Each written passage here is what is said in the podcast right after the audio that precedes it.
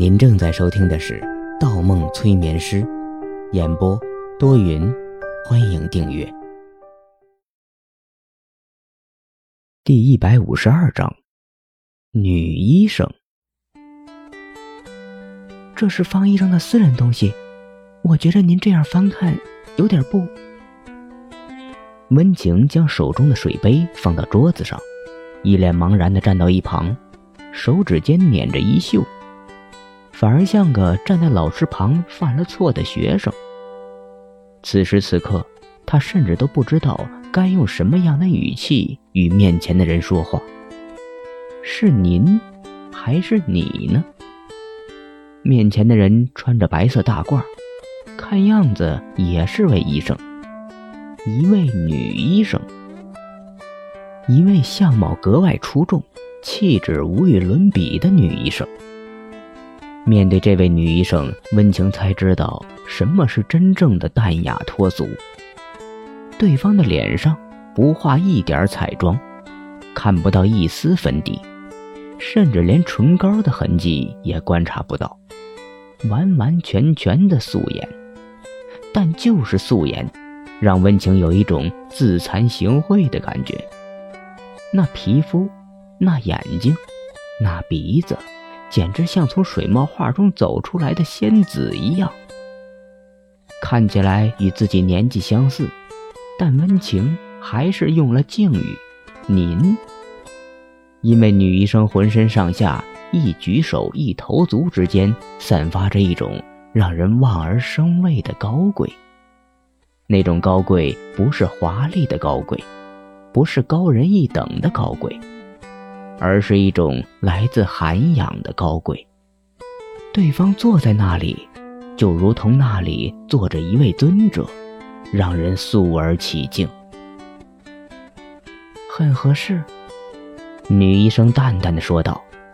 温情一愣，面对他的质疑，对方的声音很轻，很淡，不夹杂一丝慌张，不紧不慢，透着一种怡然自得的味道，反而显得他的问题没有礼貌，不合时宜。方墨的声音也经常是淡淡的，但方墨的淡淡是不夹杂任何感情。或者说是一种冷，可女医生的声音给温情的感觉，却像一场润物无声的细雨，听起来很舒服。温情心里一紧，对方哪来的这种自信和从容？这里是方墨的诊所。女医生翻看的是不仅有书桌上的杂志，还有一旁的笔记，甚至病人的档案。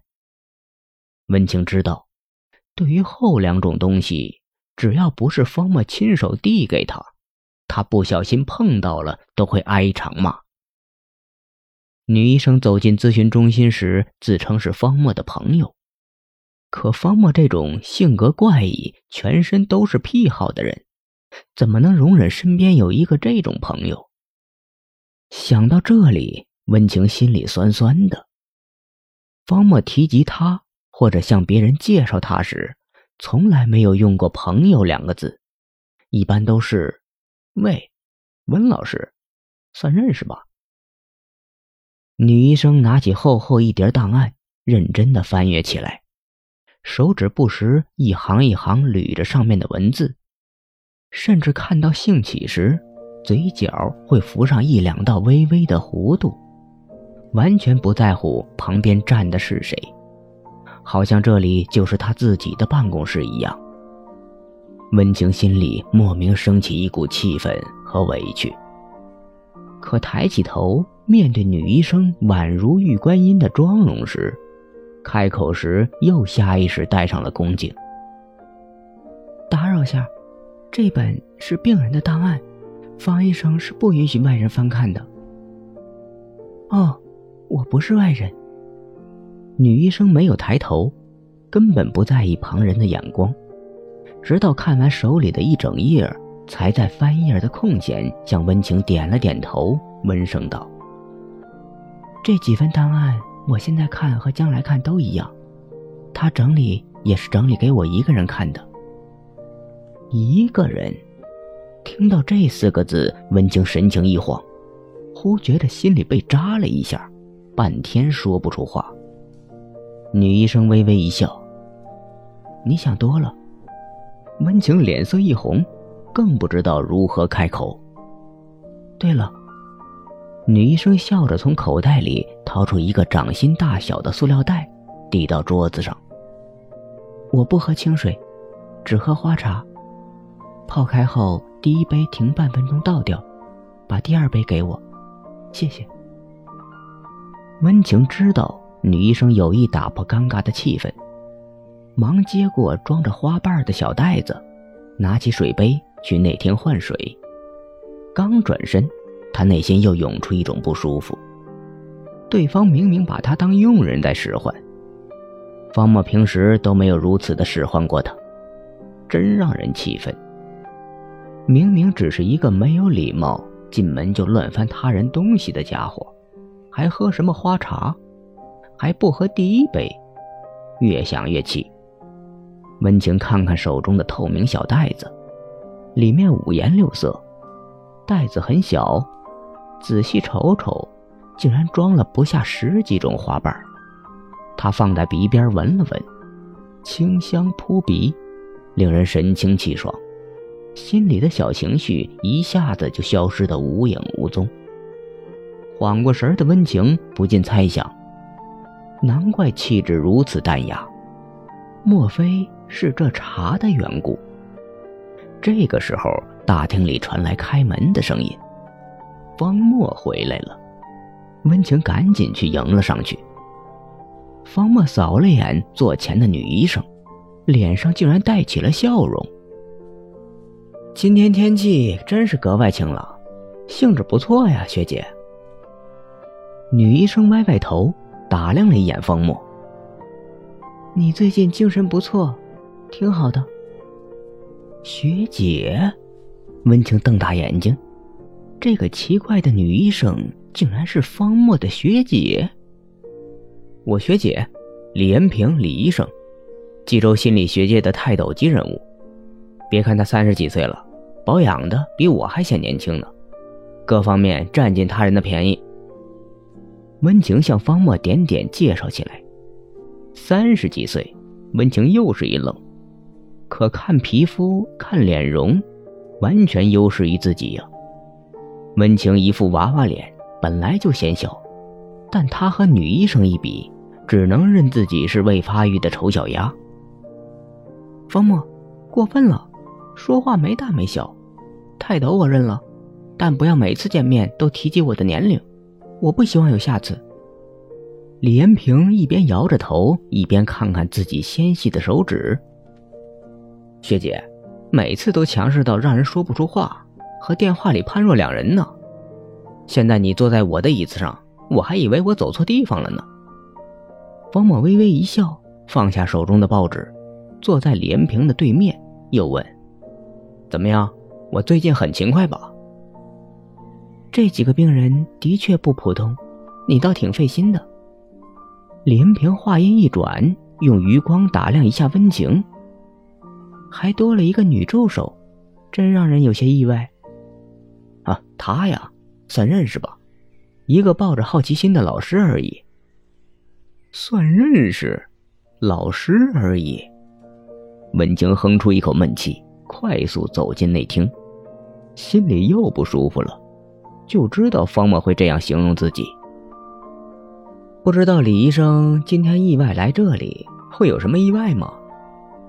方墨眼睛一凛，没有再称呼李延平为学姐，而是用了李医生。李延平比方墨大七岁，二人的确是出自同一所大学。方墨进入大学的时候。李延平就是冀州心理学界响当当的风云人物，泰斗那是戏称。